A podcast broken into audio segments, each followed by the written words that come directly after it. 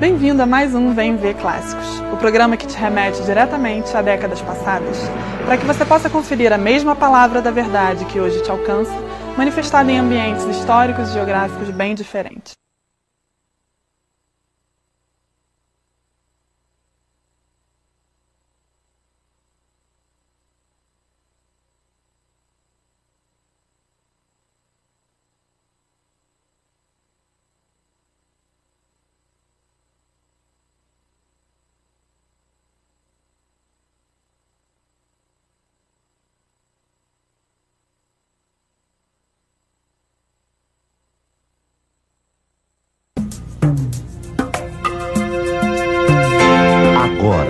Prepare o seu coração para ouvir a palavra de Deus.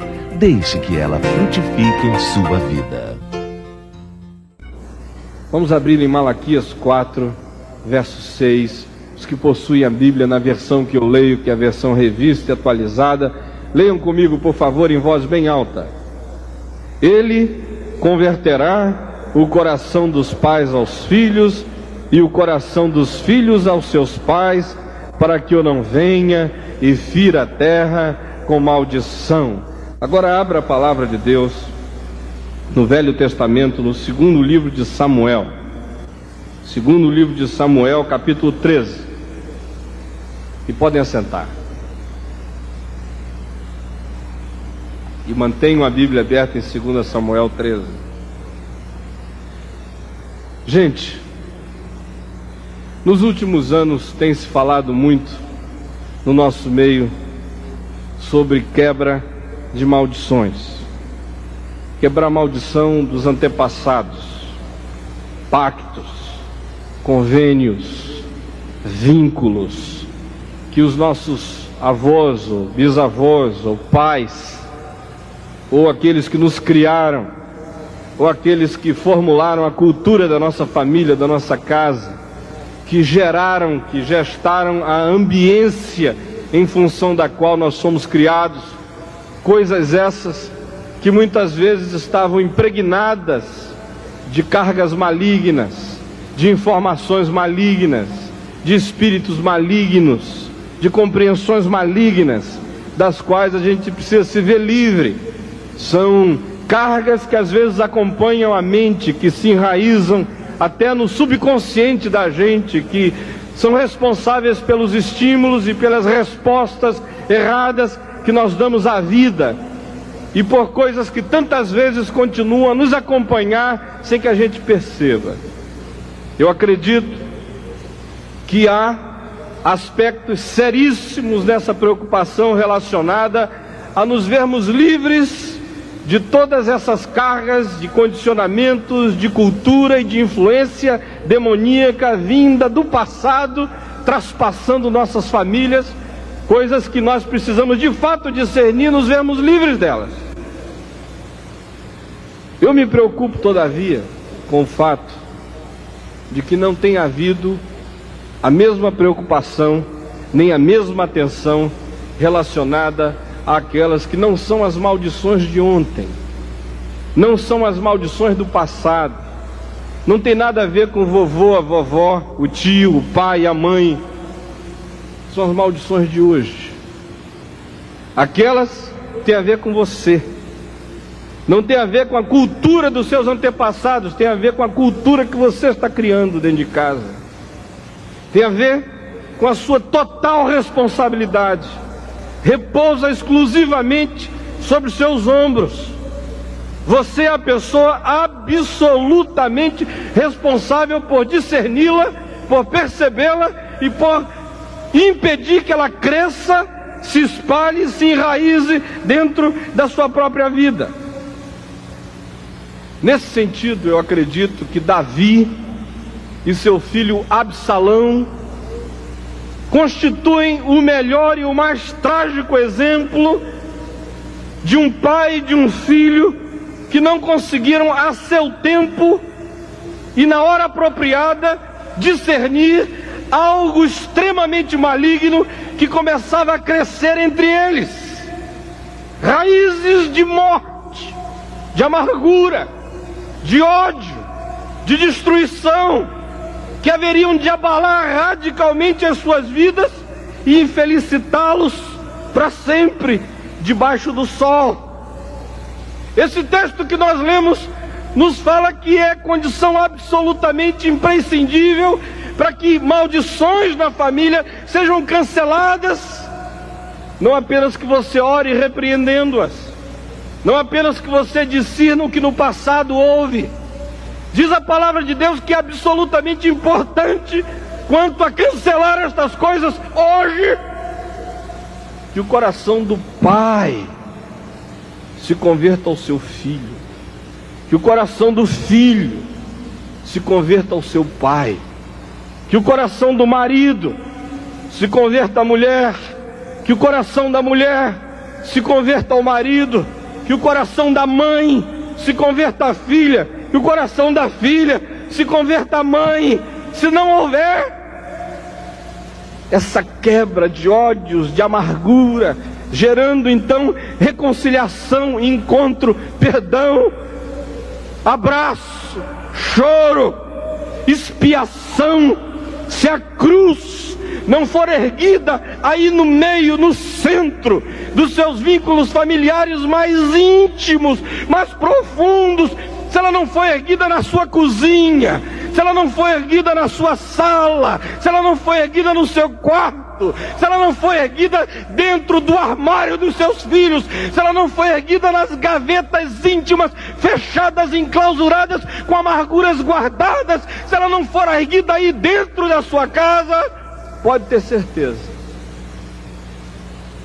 Você vai ser ferido com maldição maldição do ódio, que traz destruições, que mina a vida e arruína a existência de qualquer pessoa. Eu quero convidar você a olhar comigo hoje para a vida de Davi, a vida de Absalão, a partir desse capítulo 13 de 2 Samuel. Inicialmente, eu devo dizer que Davi era um homem de ação como muitos dos homens e mulheres que estão aqui, gente que decide, gente que negocia, gente que não titubeia, gente que não leva dois dias para tomar uma decisão, gente que conta as horas e os minutos, gente ocupada, gente que administra muitas coisas a um tempo só. Davi era assim, ele tinha um reino para administrar, a vida dele era ocupadíssima e ele era um homem de ação, de lutas, de decisões, de agilidade, de desafios e de muitas emoções, de muito estresse. Quando a gente lê o livro de Salmos, especialmente aqueles compostos por Davi, você descobre quão estressado às vezes ele estava. E muitos de vocês que estão aqui sabem exatamente do que eu estou falando, porque há muitos aqui que passam por aí, por essa via estreita de uma existência ocupada, cheia de ação, cheia de emoções. Além disso, Davi também era um pai muito bem intencionado.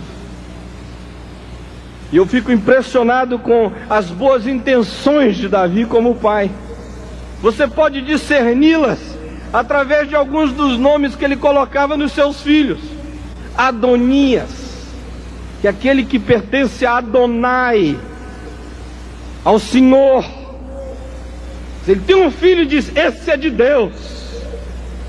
Salomão, ou Dias, que significa o amado do Senhor. Ou mesmo Absalão, ou Absalom, Shalom, Shalom, Absalom, o pai da paz.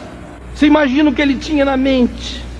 Quanto sonho, quanta esperança, quantos bons desejos, quanta vontade de que alguma coisa boa se realizasse através da vida daquele garoto. O pai da paz.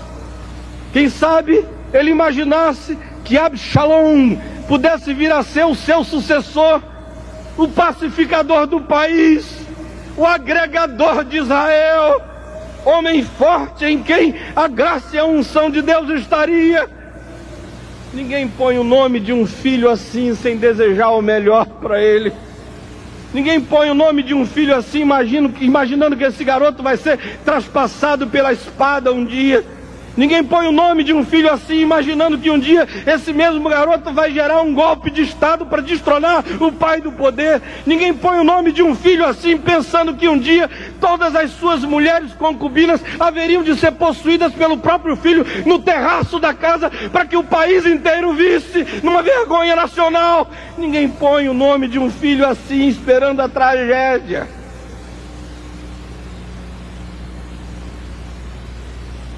Os meus filhos foram nascendo, eu fui colocando neles nomes de esperança.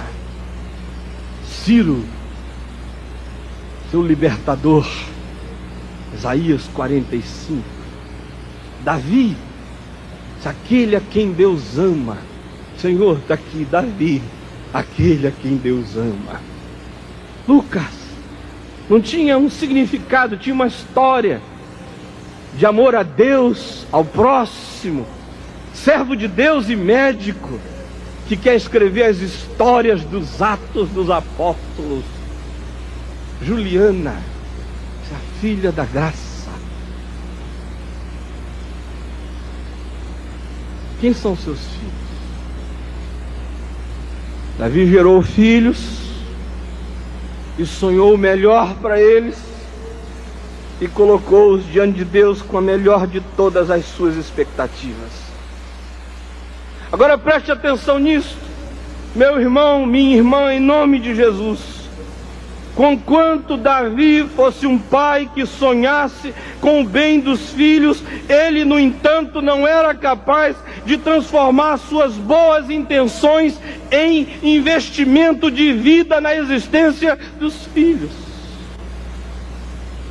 Sonha o melhor, deseja o melhor, mas não é capaz de investir vida na vida dos filhos. Por quê? Talvez porque estivesse ocupado demais. Do ponto de vista humano, qualquer um podia justificá-lo. Tanta coisa, tanta gente, tanta demanda, tantos requerimentos, tantas solicitações. Talvez porque tivesse filhos demais. Ninguém consegue ser pai para 50 filhos nem para 30, nem para os 20 que ele teve com as mulheres legítimas.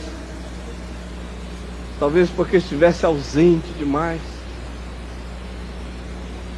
Talvez porque os filhos só encontrassem com ele em eventos, em ocasiões importantes. Talvez porque não houvesse vida, convívio, intimidade. Talvez porque tudo que houvesse entre eles fosse aquela reverência, aquele respeito tremendo, mas que nunca foi além disso, nunca se transformou em segredo, em cochicho, em brincadeira, em caçada no campo, em banalidade, em presença simples, desguarnecida, aberta, despretensiosa, apenas para estar junto, apenas para ser.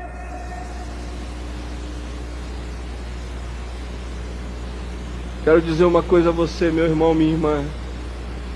Não adianta você ter os sonhos que tem, nem apenas fazer as orações que faz, nem apenas guardar dinheiro para o bem dos seus filhos. Absalão tinha dinheiro, Absalão tinha castelos, Absalão tinha casa, Absalão tinha prestígio. Absalão era bonito e a Bíblia diz que era o homem mais bonito daquela geração porte bonito, cabelo bonito, fascinante, tinha charme, tinha tudo. Mas só o que Absalão queria era um pai. Era um pai. Não era um rei, era um pai. Não era um homem poderoso, era um pai. Não era um general invencível, era um pai. Não era um homem que resolvia os problemas do mundo, era um homem que ouvia uma angústia de um filho. Preste atenção no que eu estou dizendo, porque isto é palavra do Senhor. As principais áreas de fraqueza de Davi são claramente percebidas na sua relação com seu filho Absalão. Isso porque a tragédia toda começa a se configurar, a se desenhar no dia em que Amnon, um dos filhos de Davi, se apaixona por uma das irmãs. E diz a Bíblia que essa era uma moça bonita, graciosa, charmosa, encantadora e que Amnon um dia colocou os olhos sobre ela e viu nela não a irmã, viu uma mulher. E a desejou e a cobiçou, e a desejou tão ardentemente que concebeu um plano a fim de possuí-la. Fingiu-se de doente e pediu ao próprio pai Davi que dissesse a Tamar que fosse servir comida a seu irmão, porque este estava num leito de enfermidade. O pai assim fez, a filha foi lá e o rapaz pula do leito, a estupra, a violenta, a possui, a humilha e depois sente náusea, sente asco. Diz a Bíblia que o repúdio que ele sentiu por ela depois de possuí-la foi mais forte do que o desejo de um dia tê-la.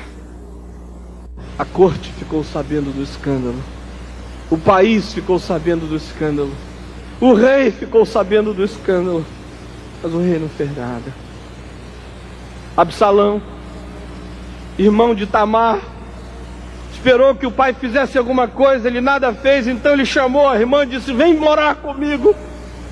E a garota ficou ali na casa dele dois anos durante cujo tempo ele esperava todo dia que o pai chamasse a filha para um beijo, um abraço, um aconchego e chamasse a Minon para um confronto, e nada disso foi feito. Depois de dois anos, Absalão não aguentou mais esperar. O diabo encheu o coração dele de ódio, ele começou a planejar a morte do irmão. Ele procurou o pai, disse: Eu queria que tu permitisse que o meu irmão Aminon viesse ao campo caçar comigo. O pai sabia que tinha algo de muito maligno naquilo tudo, disse: Mas por que, meu filho? Por que apenas Aminon? Por que, que tu não levas todos os teus irmãos juntos para essa caçada? E Absalão levou a todos e lá no campo matou Aminon. O rei se enfurece, fica cheio de ódio Absalão foge, vai morar na casa do avô, do pai de sua mãe, num reino vizinho, e fica três anos lá. Depois de três anos, nada é feito. Davi não chama o moço, não encara o moço, não confronta o moço, não trata do problema. Aminon manda um recado através de Joabe, um alto assessor do pai, e diz assim: não dá. Davi manda chamar a seu filho para que volte para Jerusalém. Ele vem e vai morar dois quilômetros de distância da casa do pai, vizinhos. Mas outra vez, dois anos passam e Davi não manda chamar o filho. Depois de dois anos, ele não aguenta mais e diz: Digam ao rei que me mate, mas que me veja o rosto.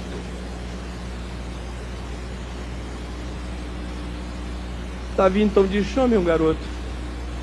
Aí entra o rapaz. Todo mundo espera que Davi sacuda, diga o que foi que houve. Você é meu filho, é minha carne. Como é que faz isso? Mas nada disso acontece. Ele entra, Davi simplesmente diz que ele se aproxime, ele se aproxima e Davi o beija o rosto e não diz nada um estupro, uma morte, ódio, amargura, crise. E o rei pensa que pode resolver isso tudo com um beijinho. A palavra de Deus diz no início do capítulo 15 que dessa ocasião em diante, imediatamente Absalão sai dali, vai para a rua e inicia uma subversão. Começa a dizer: não há justiça na terra não há rei reinando, não há critérios pelos quais esse povo venha a ser julgado. O que está prevalecendo é apenas a emocionalidade do rei. Se eu fosse rei, haveria justiça na terra. E prepara uma revolta armada. Ele é declarado rei sobre Hebron. Se aproxima para tomar Jerusalém e cercá-la. Davi ouve dizer: foge com seus súditos, vai para o deserto. Deixa alguns homens infiltrados agora dentro da corte do filho Absalão, que acabam dando a ele um conselho desastroso, e ele segue este conselho, e os seus exércitos são destruídos nas campinas e nos vales do Jordão, e Absalão foge entre os bosques. A ordem do rei tinha sido: fazei qualquer coisa, mas não tocai ao moço Absalão. Poupai o jovem Absalão mas Joabe não aguentava mais. Joabe estava cheio de ódio pelo filho do rei. E quando este foge entre os bosques, seus cabelos longos ficam presos entre os arbustos e ele cai do seu mulo, fica pendurado ali pela cabeça. E Joabe vem e o executa. A notícia chega ao rei. E o rei diz: Como passa o jovem Absalão? E alguém diz: Ele foi traspassado e foi morto. E a Bíblia diz que Davi rasga as suas roupas, cai por terra e lamenta e grunhe e geme: Absalom, Absalom, meu filho Absalom, Absalom, Absalom, meu filho Absalom. Esse Davi, descrito aqui, não é alguém a quem eu quero imitar. Ele tem um coração segundo o coração de Deus? Tem, porque é capaz de dar respostas de quebrantamento a Deus nos momentos apropriados.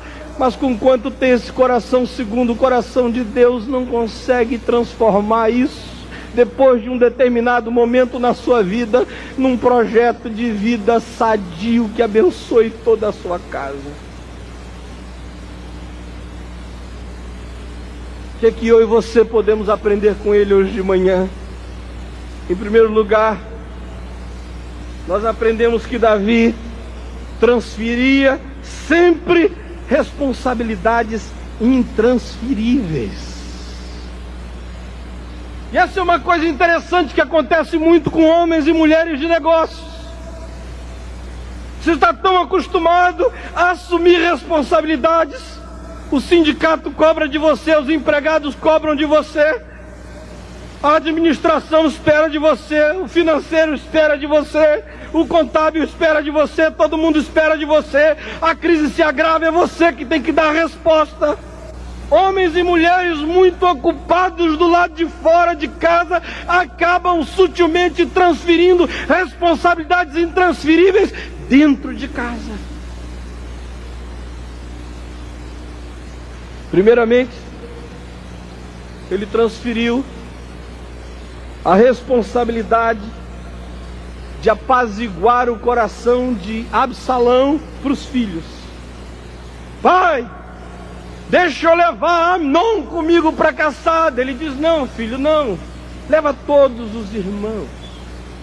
A palavra de Deus diz que todo mundo em Israel já sabia que Absalão ia matar Amnon. O rei sabia, todo mundo sabia que o que havia era ódio no coração dele. Mas ele não enfrenta o problema, ele usa os filhos como escudo. Não, quem sabe se toda a garotada estiver junto, isso não vai acontecer. Depois, ele transfere a responsabilidade do tratamento da alma de Absalão para o sogro.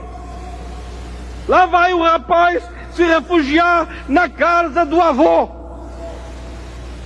Fica três anos lá.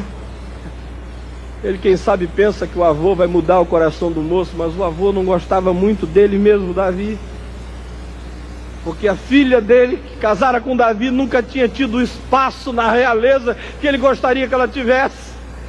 Caiu na mão do avô errado, que encheu a cabeça do menino de mais ódio, de mais amargura, de mais antipatia, de mais revolta. Depois, Ele transferiu a responsabilidade para um assessor. É Joabe que tem que tramar a volta do moço para casa, porque o pai não fazia nada. Minha pergunta a você hoje, em nome de Jesus, é para quem é que você está transferindo a responsabilidade de administrar a alma dos seus filhos? Para o avô? Para o assessor? Para os filhos mais velhos? para a empregada, para a escola, para a Xuxa, para a Angélica, para a escola dominical, para o pastor, para a Donep, para quem? Essa responsabilidade é intransferível. Essa responsabilidade é intransferível. O filho é teu, a filha é tua, a alma dele vai ser cobrada de ti. Que adianta o homem ganhar o mundo inteiro e perder a alma do seu filho? Que adianta ter um complexo empresarial e uma filha desgraçada, um garoto arruinado em casa? Segunda coisa que a gente aprende com Davi é que ele era capaz de vencer gigantes mas não sabia confrontar os filhos olho no olho. E dizer, filho, o que é isso que eu estou vendo? Você está sentindo uma atração sexual pela sua irmã? É isso que eu estou percebendo, filho? O que é isso, filho? Você está com ódio no coração, com vontade de matar este? O que é isto, filho? Você está amargurado, empanturrado, socado de desejos malignos. O que é isso que eu vejo? Aí ele não conseguia. Eu conheço muitos pais assim. Hoje de manhã aqui está cheio de gente assim. Sua esposa sabe que eu estou falando a verdade. E você também, como mãe, muitas vezes age do mesmo jeito. E os seus filhos que estão hoje aqui sabem que o que eu estou falando é palavra de Deus para vocês todos, em nome de Jesus.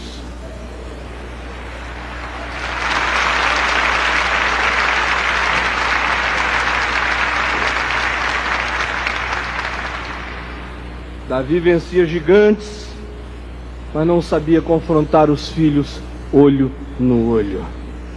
Por quê? Talvez cansaço, mas talvez uma outra coisa, ouça bem, talvez culpa, talvez culpa. Aquele caso dele com Betseba e a morte do marido dela, Urias, arruinou a Davi mais do que você pode imaginar. Ele pede perdão ao Senhor. E o Senhor o perdoa. Mas talvez Davi nunca tenha se perdoado. Eu não consigo entender como é que um homem como ele não consegue olhar nos olhos do filho, a não ser porque aqui no fundo há muita culpa. Está lá o diabo ainda dizendo no ouvido e no coração que ele não tem autoridade não tem autoridade para repreender a Minon, não tem autoridade para confrontar Absalão, não tem autoridade para falar nada depois daquilo. Ouça bem o que eu estou dizendo a você.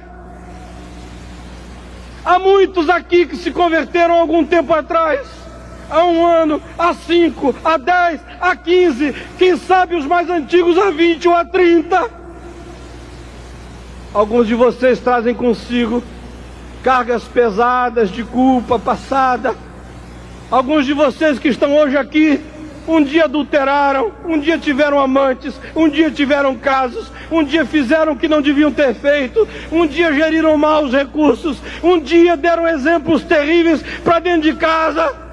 Você se converteu, você encontrou Jesus, você foi perdoado, você foi lavado no sangue do Cordeiro Mas quem sabe o diabo continua ainda dizendo a você que você não tem autoridade para olhar no olho do seu filho, no olho da sua filha, no olho da sua mulher, no olho dos da sua casa, por causa daquilo que houve. Eu quero dizer a você hoje, em nome de Jesus, não aceite esta mentira.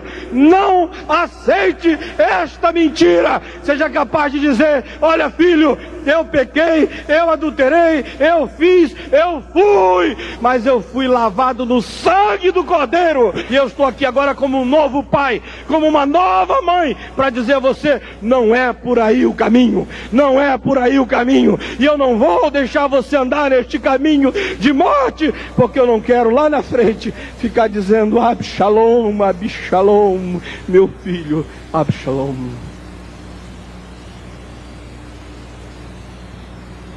Agora preste atenção. Davi fugia de olhar nos olhos dos meninos. Não confrontou Amnon no caso do incesto de Tamar. Foi Absalão que teve que acolher a irmã. Não confrontou Absalão antes deste matar Aminon, quando todos sabiam que ele ia fazer isso não confrontou Absalão. Depois que ele matou Amnon, fugiu, ficou três anos desterrado, voltou para junto do pai e o pai não viu, nem o chamou. Não confrontou Absalão quando ele voltou do exílio e foi morar a dois quilômetros da casa dele. Ele não confrontou Absalão quando ele exigiu ver o pai. Chegou lá, o que ele ganhou foi só um beijinho irresponsável. Agora preste atenção. O que foi que tudo isso gerou no coração desse menino? Sabe o que foi que o diabo gestou, engendrou, engavidou na alma dele? Uma bomba bomba O, mais forte que a bomba H, mais forte que a bomba atômica, a bomba do ódio, da amargura sufocada, não resolvida, fertilizada todo dia pelo diabo. Primeiro, surgiu no coração do garoto ódio pelo pai em relação a Tamar. Como é que papai não fez nada? Nem chamou a garota para consolá-la, para resgatá-la e redimi-la publicamente, não fez nada com Amnon. O ódio foi tão grande que depois dos dois anos de silêncio, ele matou o irmão e quando foi para o exílio, diz a Bíblia, nasceu Absalão uma filha, a qual ele chamou Tamar. Isso é muito sério, gente. Sabe o que, que o garoto está tá dizendo? Davi tem filhas e põe o nome de Tamar, que significa palmeirinha, plantinha frágil para ser tratada com cuidado e não cuida dela. A minha nasceu. O nome dela é Tamar. Eu quero ver se alguém toca nessa aqui. Uma declaração de ódio, de amargura terrível no coração desse moço. Em segundo lugar, ódio pelo pai em relação ao seu caso em particular. Não consegue entender como é que o pai o deixa sair, o pai não chama, o pai o exila, o pai o traz de volta e não vê, o pai não trata do assunto, o pai não saculeja, o pai não enfrenta, o pai não sacode em nome de Deus. Ele chega a dizer: digam para o papai para me matar, mas pelo menos para me olhar na cara.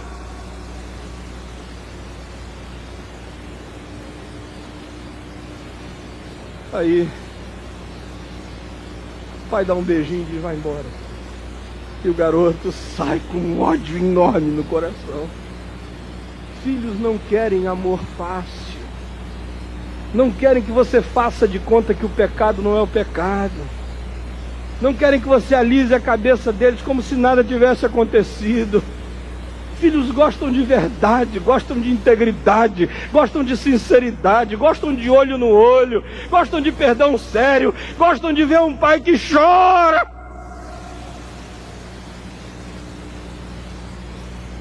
E que não vende barato. Princípios de Deus na vida. Aí o ódio cresce ainda mais.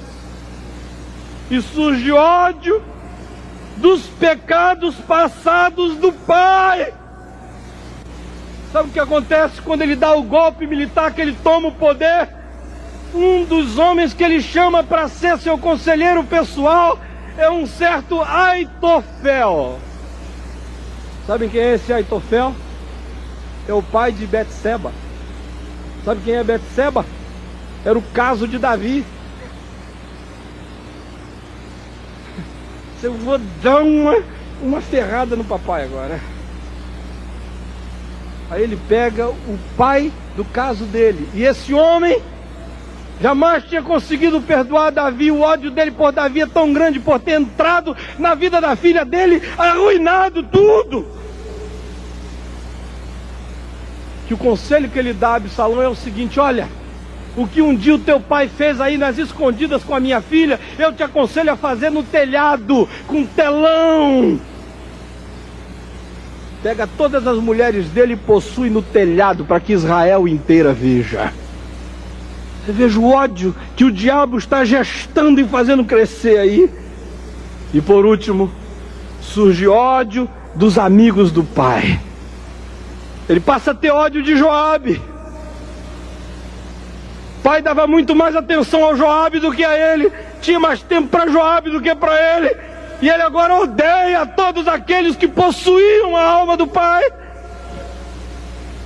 E quando ele se torna o rei, para reinar os exércitos de Israel no lugar de Joabe, ele chama um certo Amassa. Sabe quem era esse Amassa? O pai dele tinha um caso com uma parenta íntima de Joabe. Ele está lavando a roupa suja, a podridão da corte, botando tudo isso para fora, ventando o ódio dele para todos os lados, em todas as direções. Preste atenção no que eu estou dizendo em nome de Jesus. A tragédia de Davi e Absalão deveria nos ensinar algumas coisas básicas hoje. Primeira, só o que nos salva da tragédia familiar é a nossa conversão aos nossos filhos. Não adianta ter boas intenções apenas.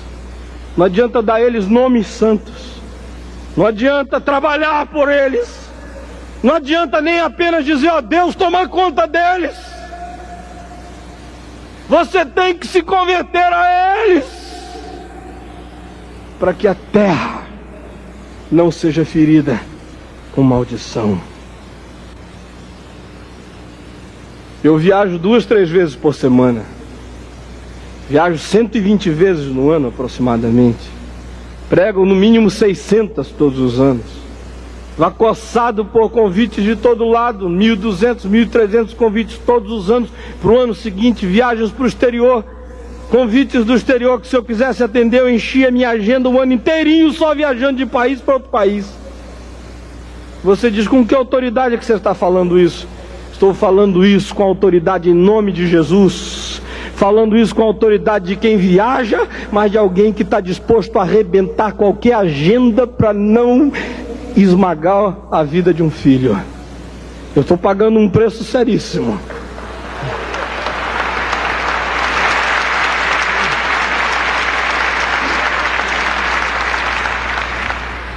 Pagando um preço sério e alto. Sai do Rio de Janeiro às 5 da manhã, vai a Belém do Pará, chega às 9, prega às 10, prega meio-dia, prega às 3, prega às 4, prega às 5, pega um voo à noite, chega em casa às 10 e meia, para passar a mão na cabeça da garotinha de 9 anos e dizer: Ó, oh, papai está aqui, papai está aqui botar a mão sobre ela e dizer: Eu te abençoo em nome de Jesus. Te abençoe em nome de Jesus. Vou pegar meu garoto mais novo e dizer, ó, vem cá, fica aqui, vamos, vamos fazer uma oração juntos. Como é que foi o dia, a escola? Para pegar os rapazes mais velhos e dizer, e aí? E os amigos e as amigas, e como foi? Fala para mim. Para tomar um café da manhã cedo.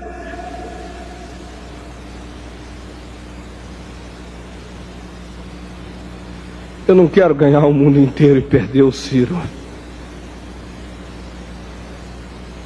Não quero ser conhecido como um grande homem de Deus no Brasil com a casa arruinada.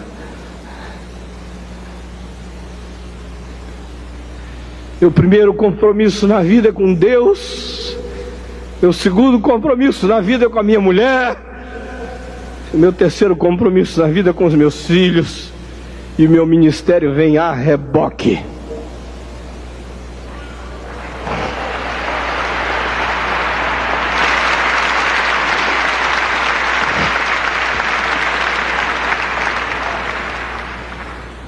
Pais convertidos aos seus filhos não transferem responsabilidades, nem para o melhor avô, nem para a melhor avó, nem para o filho mais velho, mais responsável nem para o pastor mais santo, nem para o psicólogo mais dedicado, nem para a escola mais cristã, nem para a igreja mais ungida. A responsabilidade é minha, é minha, é minha, é minha e é minha, e é minha, e é minha, e é minha, e não é de mais ninguém.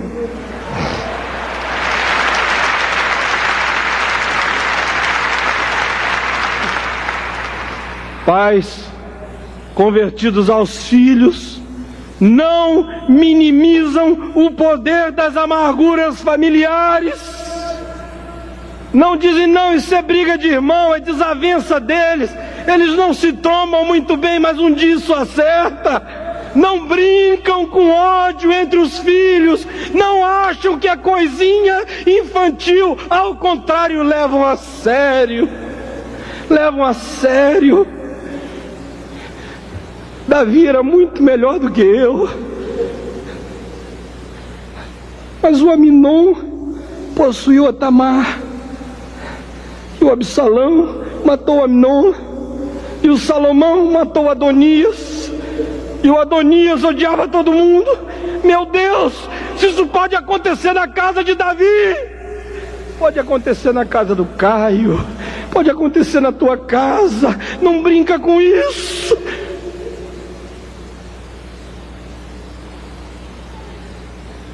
Pode acontecer especialmente onde há dinheiro. Como eu tenho visto ultimamente familiares de empresários evangélicos ricos brigando por causa do dinheiro. Eu estou te falando isso porque eu sei. Pais convertidos aos seus filhos levam isto a sério, exorcizam essa coisa lá do fundo da alma em nome de Jesus enquanto dá tempo. Tratam disto, oram por isto, conversam sobre isto, choram acerca disto. Investam tempo cuidando disto enquanto há tempo, em nome de Jesus. E mais, pais convertidos aos filhos, não reagem apenas emocionalmente aos filhos. A Bíblia diz aqui em 2 Samuel 13:39 que um dia Davi ficou cheio de ódio por Salomão, quando o ódio passou, ele não fez mais nada. Nenhum senso de justiça, nenhuma preocupação com princípios, de tratar do assunto mesmo quando a raiva já não estava mais lá porque um pecado tinha sido cometido. Filhos odeiam pais emocionais que são apenas capazes do espancamento, da gritaria, da brutalidade, mas que não agem baseados em princípios de justiça de verdade, de coerência e de integridade. Pais convertidos aos filhos não fogem dos seus pecados da juventude antes os resolvem na presença dos filhos. Nesse sentido, eu queria dizer uma coisa a você, eu me sinto muito à vontade para falar a respeito disso. Eu cometi muitos pecados na minha juventude. E os meus filhos foram crescendo num lar onde isso nunca esteve encoberto. A seu tempo, todos eles foram sabendo de tudo. Hoje em dia eu converso francamente com os mais velhos acerca de qualquer coisa.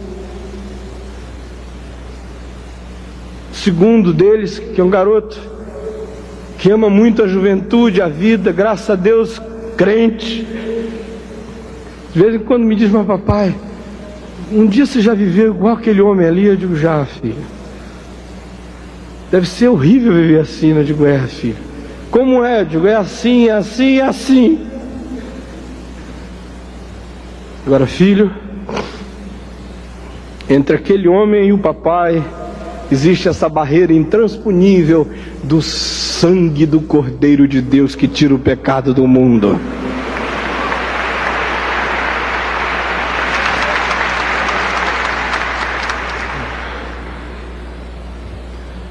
E é porque eu sei como aquele negócio é podre. Que eu estou dizendo a você, não chega nem perto, filho. Você não está perdendo nada. Em nome de Jesus. Agora preste atenção. Se só o que salva os nossos, nossa família de uma tragédia é o coração dos pais dos serem convertidos ao coração dos filhos, também só o que salva os filhos da tragédia pessoal é a sua conversão aos seus pais filhos convertidos aos pais entendem pelo menos três coisas básicas. Você não está fadado a ser produto dos pecados dos seus pais. Você não tem que dizer que você é filho de escorpião, então você está fadado a dar ferroada a vida inteira. Jesus veio ao mundo para arrancar essa natureza de escorpião.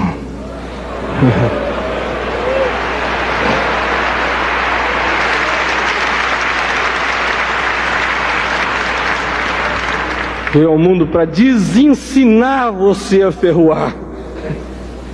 Segundo lugar, você não deve nunca pensar que o tempo sarará os seus ferimentos. Nunca. Não fique pensando que o tempo vai fazer com que o ódio do pai, do Aminon, a dor pela Tamar, todas as angústias que estão aí vão sarar. Trate disto hoje.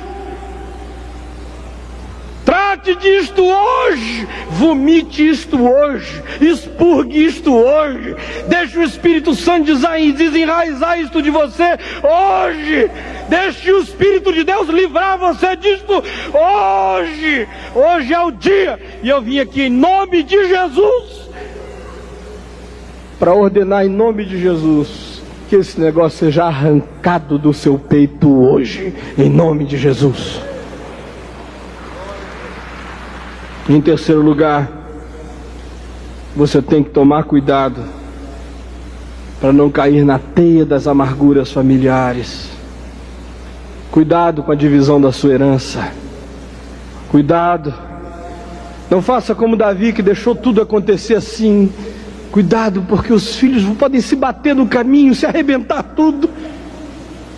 Cuidado, você que é filho. Cuidado com a cobiça que está crescendo. Cuidado com as ambições se, se desenvolvendo. Cuidado para você não cair numa teia de ódio. Ódio do pai, ódio do assessor do pai, ódio do irmão, ódio da irmã, ódio, ódio, ódio. Cuidado. Essa é a maldição que eu vim aqui quebrar hoje. Quebrar dezenas e centenas delas hoje. Quando o ódio cair por terra e o Espírito Santo encher seu coração de amor, de reconciliação, de perdão. Malaquias diz: a maldição foi quebrada na terra.